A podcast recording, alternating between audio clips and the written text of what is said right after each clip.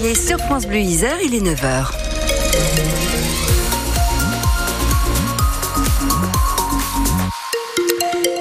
Dans l'actualité, Bastien Roch, une enquête ouverte par le parquet de Grenoble après la fusillade d'hier à Saint-Martin-d'Air. Un homme de 26 ans a été tué par balle en pleine rue dans la nuit de vendredi à samedi. La victime était connue des services de police et la piste d'un règlement de compte est privilégiée, Romain Biteau. L'homme de 26 ans était notamment connu des services de police pour trafic de stupéfiants, d'après le procureur de la République de Grenoble, Éric Vaillant. Dans la nuit de vendredi à samedi, vers 3h30, il est aperçu par un témoin en train de promener son chien. Soudain, toujours d'après ce témoin, une Clio surgit et tire à plusieurs reprises sur l'homme sans s'arrêter. Les habitants du quartier, un quartier plutôt calme d'habitude, sont réveillés, préviennent la police et les secours. Une fois sur place, ils découvrent la victime face contre terre, une grosse plaie dans le dos, des cartouches sur le sol. Des impacts de balles sont aussi visibles sur un véhicule non loin du lieu du drame. Peu de temps après la fusillade, les pompiers interviennent sur un feu de véhicule à Saint-Martin-d'Air, une Clio dans laquelle est retrouvé un fusil à pompe partiellement carbonisé, pouvant correspondre aux munitions relevées sur le lieu du crime d'après le procureur. Et la police judiciaire qui s'appelle désormais la division de la criminalité organisée et spécialisée de Grenoble est en charge de l'enquête. Ces informations sont à retrouver sur francebleu.fr et sur notre application ici ICI. Les proches d'Alexei Navalny accusent le régime russe de cacher son corps. L'opposant à Vladimir Poutine, mort en prison vendredi, sa famille réclame de pouvoir récupérer sa dépouille, ce qu'elle n'a pas encore obtenu. Les tueurs veulent couvrir leurs traces, accuse l'équipe de Navalny. Les droits des étrangers menacés en Isère. C'est ce que dénoncent les associations du collectif migrant, parmi elles la CIMAD ou encore le réseau Université sans frontières. Elles ont alerté ce vendredi sur les blocages administratifs qui se multiplient ces derniers temps. Des étrangers qui n'arrivent tout simplement plus à renouveler leur titre de séjour. Naïma, par exemple, elle est congolaise, étudiante à Sciences Po Grenoble. Elle a réussi à obtenir son titre de séjour, mais à quel prix? D'un côté, c'est un soulagement en me disant, bah, j'ai finalement ces titres de séjour, je veux sécuriser mon année.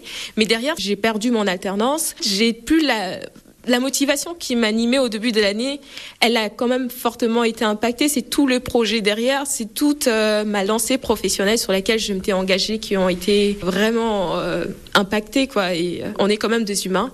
Nous venons en France avec deux projets, nous venons en France pour concrétiser nos rêves. Et la seule chose qu'on demande à la préfecture, c'est donnez-nous cette opportunité, donnez-nous cette chance de continuer, de poursuivre nos ambitions malgré déjà la difficulté de la vie étudiante euh, où euh, tout il faut euh, bosser deux fois plus que les autres, c'est pas facile quoi. Et les associations du collectif migrant réfléchissent maintenant à porter une action massive en justice pour obtenir gain de cause. Un skieur d'une cinquantaine d'années a fait un arrêt cardiaque à la suite d'une chute aux Deux Alpes. Ça s'est passé hier après-midi. Les secouristes sont intervenus et sont parvenus à le réanimer sur place. L'homme a ensuite été transporté et pris en charge au CHU de Grenoble. Du monde arrivé en station hier, mais la circulation revient à la normale aujourd'hui en Isère après une journée très compliquée sur les autoroutes et les routes vers les massifs. Plus de 100 km de bouchons cumulés à midi en Auvergne-Rhône-Alpes. Ça devrait donc bien mieux rouler ce dimanche Attention quand même, un pic de circulation est attendu vers 18h. Et puis la grève se poursuit à la SNCF. Aujourd'hui, grève des contrôleurs appuyés par la CGT Cheminot et Sudrail. Notre région est plutôt épargnée. Les lignes vers les Alpes ont été favorisées, vacances obligent. Mais attention, si vous voyagez à travers la France, seulement un TGV, un Ouigo et un Intercité sur deux circulent ce week-end dans le pays. Le trafic devrait reprendre normalement demain matin. Le GF38 battu pour la deuxième fois de suite. Après Bordeaux, les footballeurs grenoblois se sont inclinés à 3 hier, défaite 3 buts à 1. Une mauvaise opération, Grenoble quitte le podium de la Ligue 2 et pointe ce matin à la quatrième position. Et une mauvaise soirée pour l'entraîneur grenoblois Vincent Oignon. Pour s'en prendre qu'à nous-mêmes, il y avait la place de faire beaucoup mieux. On a des, on a des choses à corriger urgemment si on veut repartir de l'avant. Voilà, on gâche un peu un joker encore parce que ça fait une paire de matchs qu'on laisse des points en route. Et l'autre chose, ce sont nos, entames de match. Voilà, je, pense que ça donne le ton du match. On n'est pas dedans, on, est battu dans les duels. On essaie de, changer des choses dans l'échauffement, dans la préparation.